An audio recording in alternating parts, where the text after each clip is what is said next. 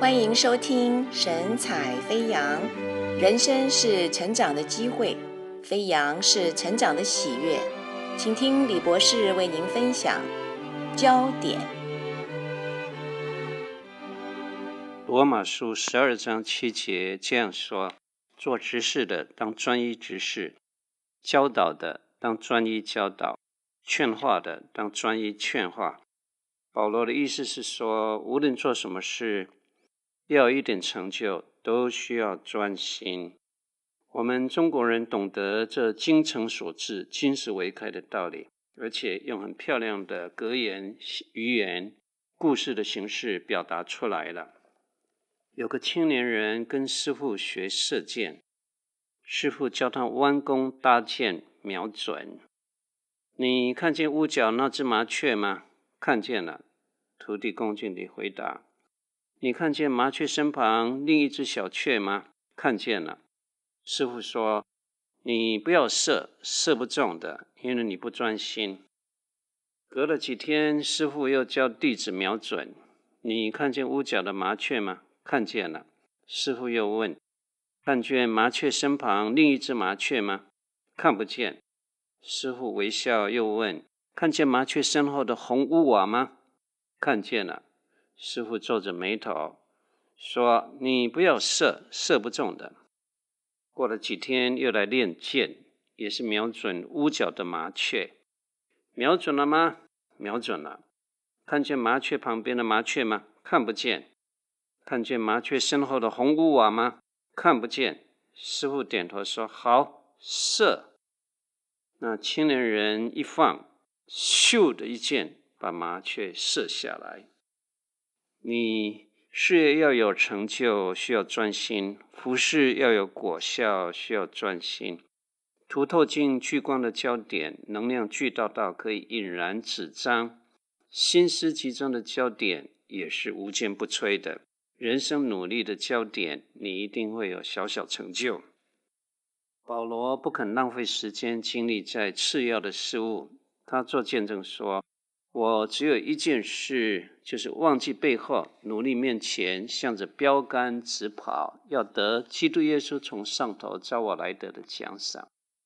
为了这人生唯一的焦点，保罗看万事如粪土，为的是以基督耶稣为至宝。基督耶稣也知道他在地上只有短暂三年半的时间可以做工，他也没闲工夫跟脚踏两条船的人蘑菇。主直截了当的摆明态度说：“手扶着犁向后看的人，不配进神的国。”爱迪生也懂得专心的道理，知道实验室要有结果，需要专心一意、全人委身奉献。牛顿也知道专心一致的道理，想要整理出物理学、数学、力学几条公式，必须牺牲消遣和娱乐。拿破仑打仗的时候也知道专心的道理，他不知道别的，只知道要赢。专一是业余和专家的分界线，是镭射光和普通光的不同。专一是三心两意和一心一意的区分，也常常是成功和失败的分水岭。圣经指出来，我们要对神的国度有所贡献。也要记住这焦点的原理，抓住主要的，忽略次要的。做执事的就当专一执事，做教导的专一教导，做劝化的专一劝化，施舍的就当诚实，治理的就应当殷勤，怜悯人的就应当甘心。整本新约圣经，十架和基督永远是主题，非常专心一意的表现。基督和他的十字架，精彩的短篇小说只呈现一个主题，完美的交响乐只突出一个主旋律，摄人心弦的戏剧只介绍一个男主角、女主角，漂亮的室内装潢只表现一个格调，过多的主角、繁杂的主题只会突然增加困扰。你肯不肯把人生简化，过一个简朴的生活？好，把时间、精力、财富都集中在基督耶稣这个焦点，这样做的圣徒是有福的。人生不可少的只有一件。玛利亚选择了那上好的福分，以聆听主耶稣的说话为他人生的焦点。